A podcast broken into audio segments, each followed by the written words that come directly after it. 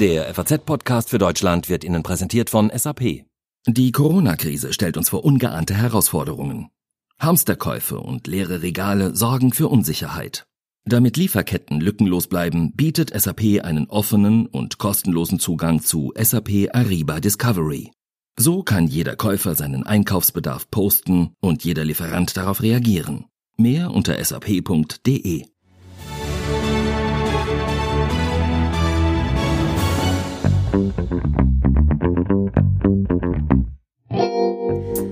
Seit zwei Wochen herrscht in Deutschland quasi Stillstand. Aber was kommt danach? Noch will kaum jemand darüber sprechen, aber es wird eine Zeit nach dem Shutdown geben. Und Experten warnen jetzt schon vor der größten Wirtschaftskrise seit dem Zweiten Weltkrieg. Ist der Preis der aktuellen Maßnahmen vielleicht zu hoch? Eine Frage, die man eigentlich nicht stellen mag, wenn es um den Schutz von Menschenleben geht. Aber diese Frage wird lauter. Und deshalb sprechen wir heute darüber im FAZ-Podcast für Deutschland. Heute ist der 27. März 2020. Ich bin Tami Holderried. Hallo. Ökonomische Argumente scheinen in der aktuellen Diskussion um den Shutdown, Isolation und Quarantäne kaum eine Rolle zu spielen. Zu Recht, Klar, da will man eigentlich sofort Ja rufen, weil es hier schließlich um Menschenleben geht, die gerettet werden sollen. Da klingt es plausibel, dass alles andere hinten ansteht. Das hat auch Arbeitsminister Hubertus Heil im ersten nochmal bekräftigt. Wer die Bilder in Italien sieht, wer sie bei unseren französischen Nachbarn sieht, wer sie in, in, in Madrid sieht, ja der weiß, wir müssen alles tun, um das Leben von uns selbst, von unseren Angehörigen zu schützen. Das wissen 95 Prozent der Deutschen. Ich kann die Ungeduld verstehen. Aber Ökonomen sagen, auch eine Rezession, wie sie uns ziemlich sicher bevorsteht, würde Menschenleben kosten. Und vor allem eine riesige Anzahl von Existenzen. Christian Lindner hat sich dazu so geäußert. Der aktuelle Zustand ist eine Gefahr für unser wirtschaftliches Leben. Mit dem heutigen Tag muss es deshalb darum gehen, diesen Zustand Schritt für Schritt, aber so schnell wie möglich zu überwinden. Immer mehr Ökonomen und Politiker fordern also, dass auch diese Dinge diskutiert werden. Und gleichzeitig, dass der Shutdown ein festes Ablaufdatum bekommt. Einer von denen, die sich gerade große Sorgen um die Wirtschaft machen, ist der stellvertretende Unionsfraktionsvorsitzende Carsten Linnemann. Er hat gestern schon ein Ende des Stillstands der Wirtschaft nach Ostern gefordert und dafür einigen Gegenwind geerntet. Darüber, wie er sich eine Rückkehr zur Normalität genau vorstellt, möchte ich jetzt gerne mit ihm sprechen. Hallo, Herr Linnemann. Hallo, Frau Holderried. Herr Linnemann, vielleicht sprechen wir erstmal drüber, was halten Sie denn von den Maßnahmen, die jetzt seit einer bzw. zwei Wochen in ganz Deutschland gelten? Die finde ich absolut richtig. Und ähm, ich finde es auch wichtig, dass wir uns an diese Maßnahmen halten. Je mehr wir uns an diese Maßnahmen halten, desto einfacher ist es, eine Strategie für die Zeit nach diesen Maßnahmen zu entwickeln. Was macht Ihnen denn in der aktuellen Lage besonders große Sorge? Natürlich geht Gesundheit über alles. Es ist extrem wichtig, dass diese Maßnahmen jetzt auch greifen. Auf der anderen Seite weiß aber auch jeder, dass wir uns so einen Zustand über zwei, drei Monate nicht leisten können, weil dann auch der Staat irgendwann an die Grenzen dessen gehen muss, äh, was er an Aufgaben definiert, um, ja, wir sehen es ja jetzt im Moment, beispielsweise die Wirtschaft, den Mittelstand zu finanzieren. Ähm, das geht nicht auf Dauer gut. Und deswegen glaube ich, ist es wichtig, dass wir beides in Einklang bringen müssen. Sie haben gerade schon die Mittelständler angesprochen. Sie sind ja auch Vorsitzender des Mittelstands, der Mittelstands- und Wirtschaftsunion in der Union. Was berichten denn die Mittelständler aktuell? Ja, ich habe so eine Situation noch nie erlebt. Ich glaube, ich habe allein heute Morgen an die 15 Telefonate geführt mit Mittelständlern, wo es natürlich darum geht, dass man sagt, es ist richtig und gut, was ihr gesagt habt, dass ihr gesagt habt, wir wollen jetzt retten und mit der Bazooka gekommen seid, aber jetzt, wo es konkret wird, kommt die Hilfe noch nicht an. Ich meine, sie kann auch noch nicht ankommen, weil gerade jetzt ähm, heute erst ähm, der Bundesrat entscheiden wird. Aber ab Montag muss wirklich das Geld fließen, auch in den Ländern. Und ich weiß, dass die Länder da mit Hochdruck unterwegs äh, sind. Aber das muss jetzt passieren. Das sind alles so Fragen, die an mich gerichtet werden. Sie haben es gerade schon angesprochen, die Regierung hat äh, ja jetzt im Schnellverfahren einen Nachtragshaushalt mit einem Volumen von 156 Milliarden Euro beschlossen. Das muss ich sagen, klingt nach sehr viel Geld. Wird das denn Ihrer Meinung nach ausreichen, beziehungsweise wie lange wird das denn ausreichen, um uns mit einem blauen Auge aus dieser Krise kommen zu lassen? Das kann man natürlich nicht genau sagen. Fakt ist, das sieht man ja auch an den Berechnungen, die beispielsweise vom IFO-Institut in München kommen, dass das alles endlich ist und nicht unendlich. Und wir nehmen mal ebenso die Hälfte des Bundeshaushaltes jetzt in die Hand. Ähm, noch schlimmer, sage ich jetzt mal, wenn man sich die Zahlen anschaut, 1,2 Billionen Euro Garantien und Bürgschaften. Das ist alles richtig und wichtig. Das will ich auch nicht kritisieren. Ich habe auch da mitgestimmt. Nur, wir müssen einfach wissen, dass das nicht auf Dauer so geht. Gleichwohl werden wir natürlich ein zweites Paket erleben. Da werden noch das ein oder andere Rettungspaket auf uns zukommen. Wir müssen aber auch nachbessern im Sinne von, wo gibt es Mitnahmeeffekte, wo sehen wir Schieflagen, wo haben wir einen Fehler gemacht, ähm, dass wir das dann auch zurücknehmen. An welcher Stelle könnte das sein? Ja, man muss schauen, wie jetzt beispielsweise die Kredite laufen. Wenn wir sehen, dass die Geschäftsbanken vor Ort noch immer zu wenig Flexibilität haben, die sie eigentlich brauchen, um jetzt eine Entscheidung zu treffen, bekommt das Unternehmen einen Kredit oder nicht, dann müssen wir danach bessern. Wenn man auf der anderen Seite sieht, dass der eine oder andere die Regelung, die wir beim Thema Miete oder anderswo haben, nur für Corona-Betroffenen ähm, ähm, verabschiedet haben, jetzt sich aber herausstellt, dass es auch andere in Anspruch nehmen, dann müssen wir auch hier nachbessern. Das sind ja alles jetzt äh, Strategien und Mittel, um den, die Effekte des Shutdowns abzufedern, abzufangen, bestmöglichst. Lassen Sie uns aber nochmal über eine Exit-Strategie sprechen. Wie könnte die denn konkret aussehen? Brauchen wir ein festes Datum? Das wird ja auch immer wieder besprochen im Moment. Brauchen wir ein festes Datum, an dem dieser Shutdown beendet wird? Nein, wir brauchen kein festes Datum. Das ist ja auch Quatsch.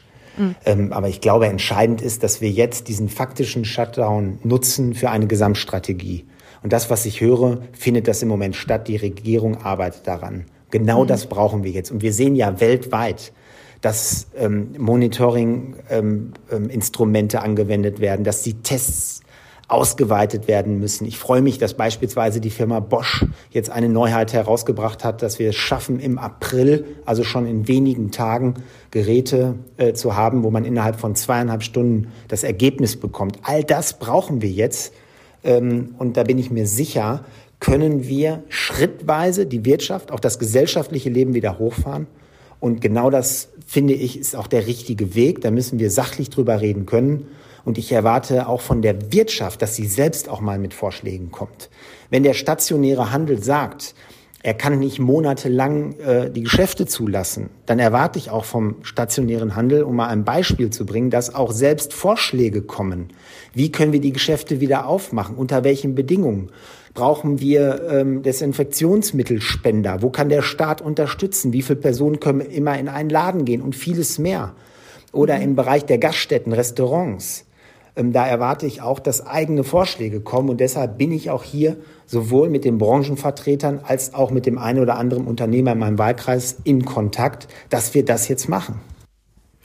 Das heißt aber, wenn ich Sie richtig verstehe, dass Sie diese Maßnahmen, diese Exit-Strategie auf, auf Sicht erstmal fahren wollen. Also äh, abwarten, wie sich die Situation entwickelt und dann die entsprechenden Maßnahmen ergreifen?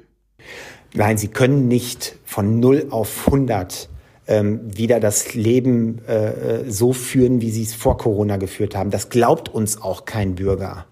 Aber ein Bürger nimmt uns ab, wenn wir vertrauensvolle Maßnahmen jetzt verabschieden, wenn wir eine Gesamtstrategie haben und sagen, wir schützen weiterhin die Älteren und die Risikogruppen. Auf der anderen Seite ähm, können aber die Jüngeren ähm, vielleicht ihrem Leben wieder so nachkommen wie auch in der Vergangenheit. Aber sie müssen umsichtiger bleiben, Abstand halten, das Thema Hygiene und vieles mehr. Ich glaube, wenn wir das schaffen, mit der Bevölkerung zusammen, diese Gesamtstrategie, dann können wir auch nach Ostern schrittweise die Wirtschaft und das gesellschaftliche Leben wieder hochfahren. Genau das war meine Forderung. Vielen Dank, Herr Linnemann, für das Gespräch und Ihre Einschätzung. Ich danke Ihnen.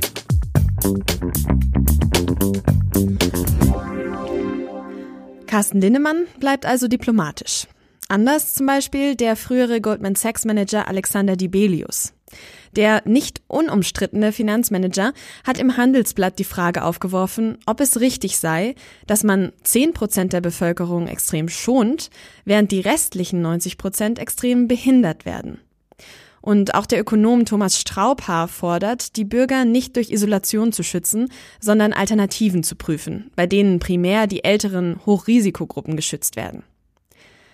Die beiden und viele andere haben in den vergangenen Tagen also deutlich gemacht, dass sie den Preis der Schutzmaßnahmen für zu hoch halten. Deshalb möchte ich jetzt mit dem Philosoph und Wirtschaftsethiker Christoph Lüttke sprechen. Er ist Professor an der Technischen Universität in München und auch er hat schon gefordert, möglichst bald zur Normalität zurückzukehren. Hallo, Herr Lüttke. Hallo, Frau Holderried. Herr Lüttke, ich habe es gerade schon gesagt, eigentlich müsste die Entscheidung doch ziemlich eindeutig sein für die Sicherheit von Menschenleben gegen ökonomische Bedenken. Also Shutdown, um die Ansteckungen niedrig zu halten und damit das Gesundheitssystem stabil zu halten. Was sagen Sie denn dazu? Ja, ich habe als Ethiker immer Bedenken, wenn es sehr schwarz-weiß wird. Äh, wenn man in eine Situation kommt, dass man nur noch das eine gegen das andere äh, stellen kann und wenn man, wenn alle Differenzierungen verloren gehen. Ähm, wir müssen ein paar Dinge in Rechnung stellen hier. Zum einen ist ähm, die Situation eben nicht so eindeutig, wie sie zum Teil gemacht wird. Ähm, wir haben sehr wohl unterschiedliche Meinungen, auch innerhalb, dem, innerhalb des Lagers der Virologen. Äh, in, in vielen Bereichen. Wir haben Stimmen aus der Wirtschaft, äh, aber auch aus anderen Bereichen, die sagen, ähm, etwa von der ehemaligen Verfassungsrichterin, die sagen, diese Einschränkungen sind möglicherweise irgendwann zumindest dann nicht mehr verhältnismäßig und müssen schrittweise abgebaut werden. Ähm, insofern äh, glaube ich, wir brauchen diese Differenzierungen. Und äh, wir dürfen nicht einfach das eine gegen das andere stellen, sondern wir müssen, und das müssen auch Politiker, im Gesamtkontext äh, Kontext abwägen, äh, die verschiedenen äh, Be Belange berücksichtigen und dann zu einer Gesamteinschätzung kommen. Aber wie könnte man das denn schaffen, diese Menschlichkeit, die Sicherheit aller mit den ökonomischen Interessen zu vereinbaren? Ja, zunächst mal ist es ja so, dass man, äh, was tut man denn im Moment? Wir wägen immer ab. Wir wägen äh, zum Beispiel bei generellen Fragen, die jetzt gar nicht mit der konkreten Krise zu tun haben, äh, wir wägen ab, wenn es um die Sicherheit im Straßenverkehr geht. Wir nehmen eine, eine gewisse Zahl von Toten jedes Jahr in Kauf bezogen auf die Krise. Wir nehmen ja auch in Kauf, dass es möglicherweise Gefahren geben kann für diejenigen, die weiterarbeiten in den Supermärkten, in den Drogerien, äh, in, in vielen anderen Bereichen des, des öffentlichen, äh, der öffentlichen Verwaltung, Müllabfuhr und so weiter. Das, äh, da gibt es ja nach wie vor Risiken. Das heißt, wir stellen nicht immer äh, die Menschlichkeit äh, oder die Sicherheit über alles, sondern wir wägen ab. Und das ist äh, aus meiner Sicht wichtig zu tun, auch in anderen Bereichen. Ähm, die Frage ist ja, wann wir diese Einschränkungen, die jetzt gelten, schrittweise abbauen werden. Denn wir werden sie irgendwann abbauen müssen, so oder so. Äh, und das kann nicht allzu lange dauern. Ähm, das ist auch klar. Ansonsten richten wir mit der Therapie mehr Schaden an als das Virus selber. Der Punkt ist jetzt folgender. Wann, wie wird dieser, dieser, ähm, dieser Zeitpunkt definiert, zu dem wir mit, äh, mit äh, einer Lockerung dieser Beschränkungen beginnen? Und das ist eine ganz klare politische Entscheidung. Diese Entscheidung kann nicht einfach durch andere, etwa medizinische Bedingungen einfach forciert werden. Wir können nicht dann den, den, die Sicherheit insbesondere eines kleineren Teils der Bevölkerung, nämlich der 75 oder 80 und älteren, äh, über das über das Wohl aller stellen und äh, sagen, dafür müssen wir jetzt allen äh, verbieten, auf die Straße zu gehen. Nein, wir müssen letztlich zu einer Strategie kommen, dass wir die Risikogruppen, dass wir die besser schützen. Ist das nicht in gewisser Hinsicht auch ein bisschen zynisch? Also Sie haben gerade gesagt, äh, klar, wir sind noch meilenweit von äh, italienischen Zuständen entfernt. Trotzdem gibt es aber ja auch äh, Rechnungen, die sagen, na ja, wer weiß, was in den nächsten Wochen kommt. Wir wissen vergleichsweise noch recht wenig über das Virus. Und jetzt ohne diese Sicherheit dann doch die wirtschaftlichen Interessen in gewisser Hinsicht über die Gesundheit aller zu stellen? Nein, also da muss ich ganz klar widersprechen. Wir stellen hier nicht die wirtschaftlichen Interessen über andere, sondern es geht darum, äh, unterschiedliche Interessen, die in der Bevölkerung vorhanden sind, die gegeneinander abzuwägen. Ähm, es geht doch nicht nur um die Interessen irgendeine, irgendeines Wirtschaftsbosses oder so, sondern äh, da stecken doch ganz viel, da steckt doch viel, viel mehr dahinter. Wenn die Unternehmen nicht produzieren können, wenn insbesondere auch die kleinen und die mittelständischen Unternehmen äh, Gefahr laufen, äh, hier in die Insolvenzen zu gehen, das lässt sich nicht auffangen durch öffentliche Mittel. Das muss man ganz klar sehen. Und wir geraten hier, äh, Sie müssen sich nur die Zahlen ansehen, etwa vom IFO-Institut oder vor anderen, wir geraten hier äh, wenn wir diesen Shutdown äh, länger als ein, ein paar, und zwar wirklich wenige Wochen aufrechterhalten, dann geraten wir in einen Abwärtsstrom, äh, der, der die, äh, die, die gesamte, das gesamte, äh, die gesamte Gesellschaft in Deutschland äh, schwer in Mitleidenschaft ziehen wird. Und ich glaube, das sollten wir vermeiden. Was wäre denn Ihr ähm, konkreter Vorschlag? Also wie sollten diese Entscheidungen getroffen werden? Ähm, ich denke, es ist wichtig, ähm, dass man schrittweise wieder hochfährt und dass man eine klare Exit-Strategie schon jetzt formuliert. Es darf da keine Diskussionsverbote geben. Es muss auch jetzt schon darüber diskutiert werden können. Ähm, und äh, aus meiner Sicht ist es, äh, wäre es auf jeden Fall vertretbar, wenn man, wenn man jetzt schon mal drüber nachdenkt, dass man ähm, also spätestens, spätestens nach Ostern äh, äh Einschränkungen lockert es gibt auch jetzt in, in unterschiedlichen Bundesländern unterschiedliche Regelungen. Nehmen Sie, wie gesagt, etwa über, nehmen Sie die Baumärkte etwa. Äh, in manchen dürfen sie offen haben, in manchen nicht. Aus meiner Sicht ist, spricht, äh, gibt es keine Gründe, die dafür sprechen, Baumärkte zu äh, schließen zu lassen, ähm, aber Drogeriemärkte und Lebensmittelmärkte offen zu haben. Und das betrifft noch eine ganze Reihe von anderen Branchen ebenfalls, in denen durchaus gearbeitet werden könnte. Und daher würde ich sagen, diese, da muss man klar definieren, wie man das ganze Leben wirklich schrittweise, ja, wirklich in, in den nächsten Wochen bereits wieder hochfährt. Vielen Dank für Ihre Einschätzung, Herr Lüttke.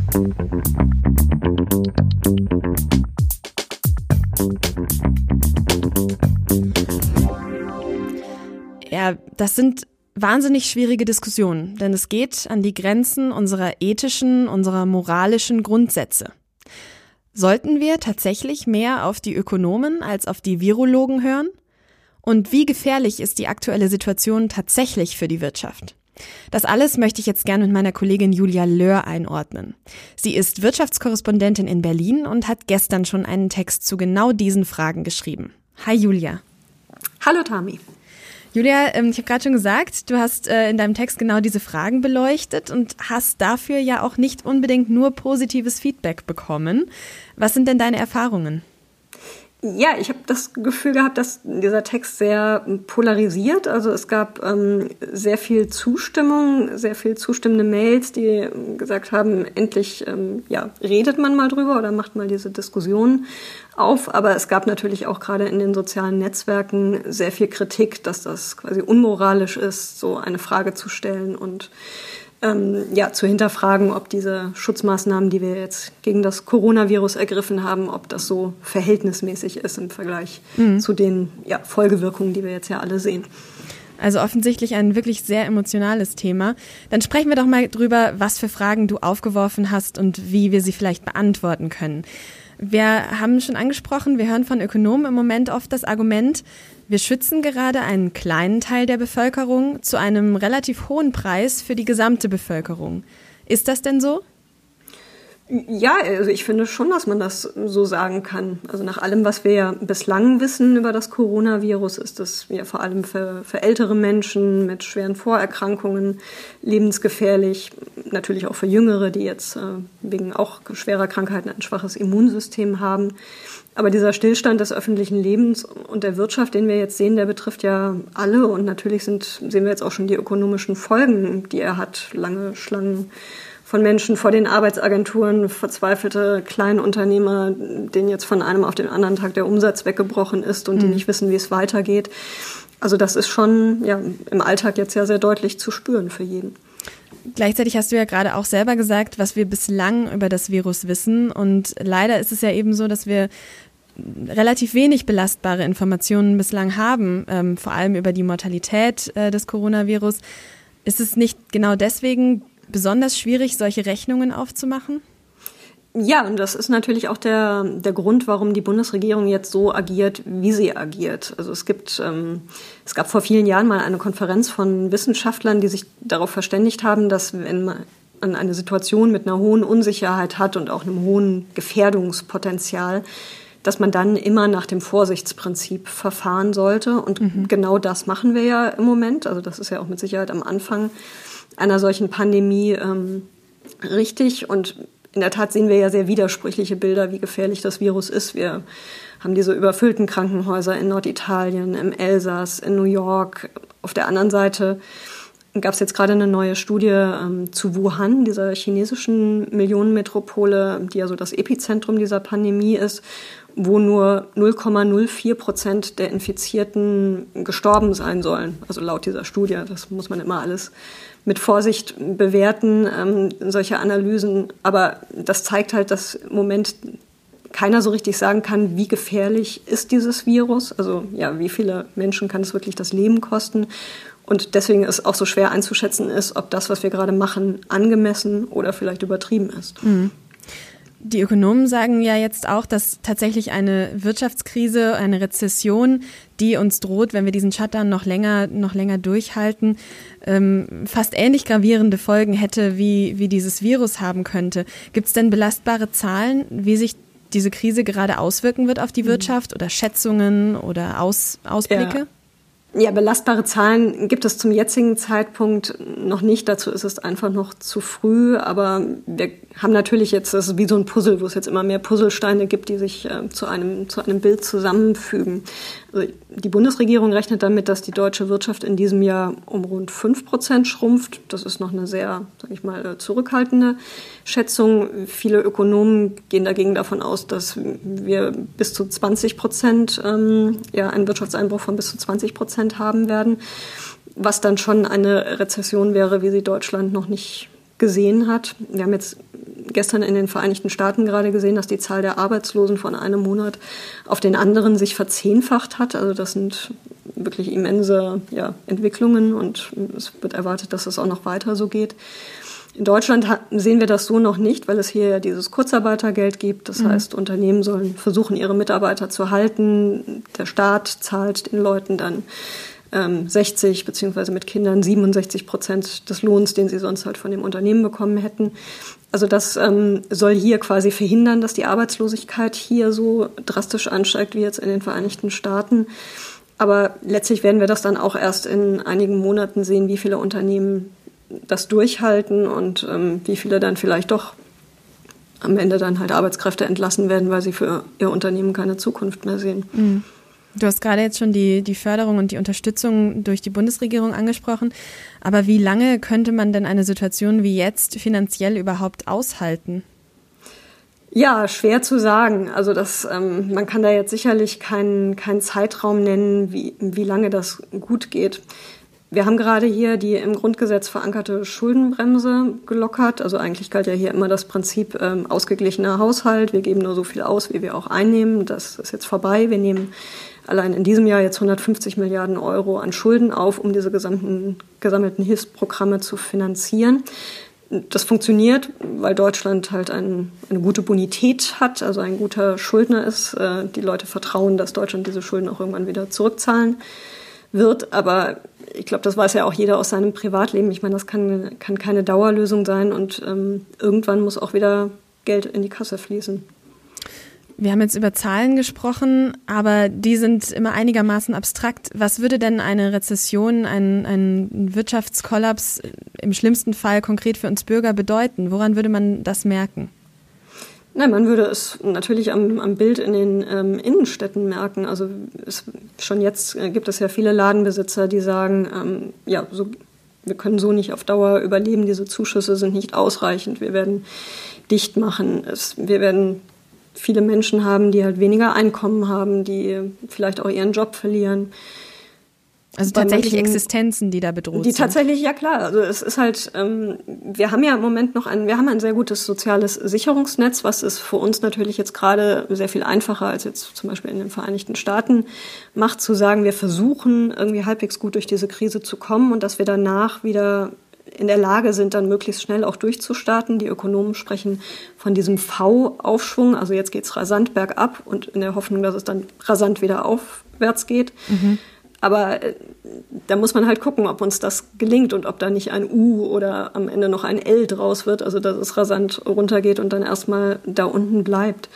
Also von daher, ähm, ja, ist es im Moment noch zu früh zu prognostizieren, wie das ausgeht. Die Regierung hofft, dass sie durch diese Stützungsmaßnahmen möglichst viele Unternehmen am, Lauf, ähm, am Laufen hält und möglichst viele Arbeitnehmer vor der Kündigung bewahrt. Aber ob das so funktioniert, das wissen wir noch nicht. Wir wissen nur, dass es jetzt schon viele Berichte aus Branchen ähm, gibt, wo die Unternehmen sagen, das ist ja jetzt für ein paar Wochen geht das, aber also ein paar Monate könnten wir das nicht durchhalten. Ich fand noch einen Aspekt in deinem Text ganz besonders spannend. Du hast nämlich äh, die Diskussion aufgeworfen, dass in der Politik ja aktuell medizinische Erkenntnisse quasi über alles gestellt werden, aber das ja nicht immer so ist. Also wenn man zum Beispiel an die Diskussion rund ums Tempolimit denkt. Warum ist das denn gerade jetzt der Fall? Ja, da sind wir wieder so ein bisschen am Anfang äh, unseres Gesprächs, eben weil wir über das Coronavirus noch nicht so viel wissen. Also mhm. diese beim Tempolimit wissen wir, ja, wenn es eins gäbe, würde es zumindest äh, nach vielen Studien Menschenleben retten. Wir wissen auch, dass Abbiegeassistenten bei LKWs ähm, sehr sinnvoll wären, weil sie Fahrradfahrern im toten Winkel das Leben retten würden, aber sie kosten natürlich Geld. In dem Fall haben wir uns bislang noch nicht dazu entschieden, das verpflichtend zu machen. Aber das sind halt alles so Gefahren, die wir seit langem kennen und die wir, wo wir quasi abgewogen haben, was würde es bringen und was würden wir dadurch verlieren oder was würde es kosten. Also da haben wir diese Abwägungsprozesse letztlich schon getroffen. Und bei dem Coronavirus ist es halt so, es ist was Neues. Wir wissen noch nicht, wie gefährlich es wirklich ist, also wie viele Menschen es tatsächlich am Ende ähm, das Leben äh, kosten würde. Und von daher bewegen wir uns da halt wieder in dieser Phase der Unsicherheit, wo dann das Vorsichtsprinzip gilt. Mhm. Und das Vorsichtsprinzip lässt uns im Moment auf jeden Fall mehr auf die Mediziner und Virologen hören als auf die Ökonomen. Ähm, findest du denn, die Diskussion sollte da einfach zumindest offener geführt werden. Man hat im Moment das Gefühl, dadurch, dass es eben moralisch, ethisch so eine sehr, sehr schwierige Frage ist und man natürlich immer gleich äh, das Gefühl hat, man, man rechnet Menschenleben auf, was natürlich niemand machen möchte, wird diese Diskussion sehr, sehr verhalten geführt noch. Ja, das ist richtig. Den, den Eindruck habe ich auch. Und ich habe auch so das Gefühl, dass sich Deutschland da ja besonders zurückhaltend ist. Und ähm, ich denke schon, dass wir diese Diskussion führen sollten, sachlich, unemotional, ähm, was jetzt im Moment ja noch nicht ganz so der Fall ist. Mhm. Und dass wir jetzt vielleicht nicht auch nur, weil jetzt Donald Trump das so mit Vehemenz gesagt hat und in zwei Wochen muss alles wieder gut sein und so, das ist ja gar nicht der Weg, den wir jetzt geben, gehen wollen, sondern dass es quasi darum geht, wie kommen wir da schrittweise wieder raus, um halt nicht quasi eine tiefe Wirtschaftskrise dadurch zu riskieren, dass wir halt zu lange an diesen Schutzmaßnahmen festhalten. Das wird ein stetes Abwägen sein, aber ich denke, ähm, dass man die wirtschaftlichen Aspekte auf jeden Fall nicht ganz ausblenden kann und je länger oder je stärker auch die, die Folgen jetzt sichtbar werden, desto weniger kann man das auch ausblenden. Ich meine, dann wird sich irgendwann die Frage stellen nach der Verhältnismäßigkeit. Danke dir, Julia, für deine Einschätzung.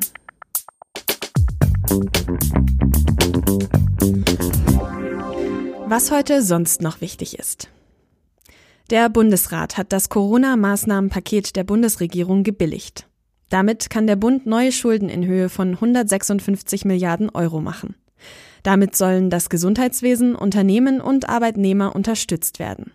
Dafür wird die im Grundgesetz verankerte Schuldenbremse ausgesetzt. Erste Gelder sollen bereits vor dem 1. April bei Betroffenen ankommen. Im Süden von Paris ist eine 16-Jährige nach einer Coronavirus-Infektion gestorben. Sie soll keine Vorerkrankungen gehabt haben. Der Leiter der französischen Gesundheitsbehörde, Jérôme Salomon, sagte, der Tod der jungen Frau sei eine sehr wichtige Information. Auch wenn es extrem selten sei, könnten auch jüngere Menschen an einer schweren Form erkranken. Der britische Premierminister Boris Johnson hat sich mit dem Coronavirus infiziert. Das teilte er bei Twitter mit. Auch sein Büro gab eine entsprechende Erklärung ab. Johnson habe milde Symptome entwickelt und befinde sich jetzt in Selbstisolation. Das war der FAZ Podcast für Deutschland heute am 27. März 2020. Schreiben Sie uns gerne mit Feedback, Kritik und natürlich auch Lob an podcast.faz.de. Mein Name ist Tami Holderried. Ich wünsche Ihnen eine gute und vor allem gesunde Zeit.